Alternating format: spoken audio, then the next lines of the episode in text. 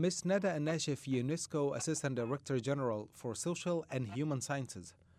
Today we celebrate the International Radio Day. How does UNESCO celebrate that day? Obviously, uh, for uh, World Radio Day is an opportunity every year to celebrate radio and its contribution to democratic debate, information, entertainment, but also working with audiences. Uh, this year we have a special theme, radio and sports. Uh, and I think it is very important to showcase the beauty of sports using all the radio stations of the world at our disposal to celebrate traditional sports, cultural heritage, the grassroots sports, and inspiring stories from men and women sporting events. In today's world, many of us rely on social media to get the news. In your opinion, does that pose a threat to the radio? Absolutely not. I think there are many, many places uh, in the world today where uh, we see radio as part of the web of information that builds and unites communities.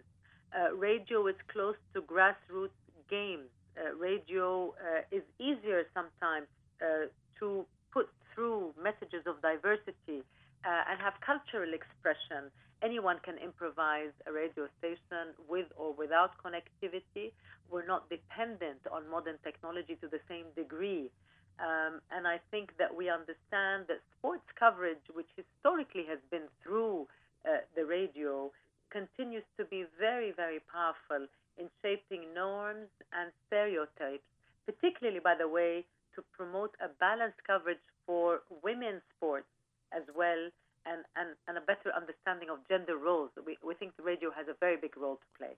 Well, now, I don't actually recall ever hearing a female sports anchor on the radio. How, uh, well, how would you explain that? that? There are many young women. I think that in general, and this is one of the things that we really want to work on, we need to work on the empowerment of girls and women in, but also through sport. And I think every part of this what has become an industry, uh, does actually depend a lot on making an effort to showcase more women. Uh, particularly if we talk about women not just in elite sports, but women in every role of participation, uh, everything that is totally relevant politically, socially, and economically. So not only the Venus Williamses of the world, but the young women we know are working on playing football in refugee camps in the north of Uganda, who are putting together their own uh, basketball teams in South Sudan, uh, the women across the world uh, who aspire uh, for the liberation of sports. I think that's a very, very important message on the priority of how we use sport. The Secretary General urged in his speech to celebrate radio and sports as means to help people realize their full potential. Could you elaborate on that?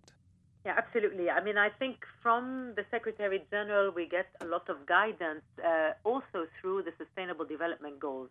Uh, we think uh, this is a critical area uh, to uh, work on leaving no one behind. Uh, I think it is absolutely correct that you liberate people to express themselves fully through sport uh, whether it is the independent media, which is critical uh, to portray the full diversity of sport, to protect the integrity of sport. Um, from this focus, as I said, on the empowerment of women and girls, uh, looking at traditional and indigenous sports and games, for example, um, and I'll give you two key instruments in order to achieve this. One, UNESCO's International Sport Charter, which is a vision of how public authorities in particular and sports organizations should uh, react and, and, and promote the integrity of physical education. And the other is we convene world ministers of sport. And our last conference was only six months ago, produced an action plan where we have over 120 ministers from the world have decided that sport is in fact a critical medium uh, to harness the potential, the capacity, uh, and the future commitment of future generations. Ms. Nashif, on this World Radio Day, what is your message on this day? Um, I think we believe that radio and sport together foster both goodwill and humanity.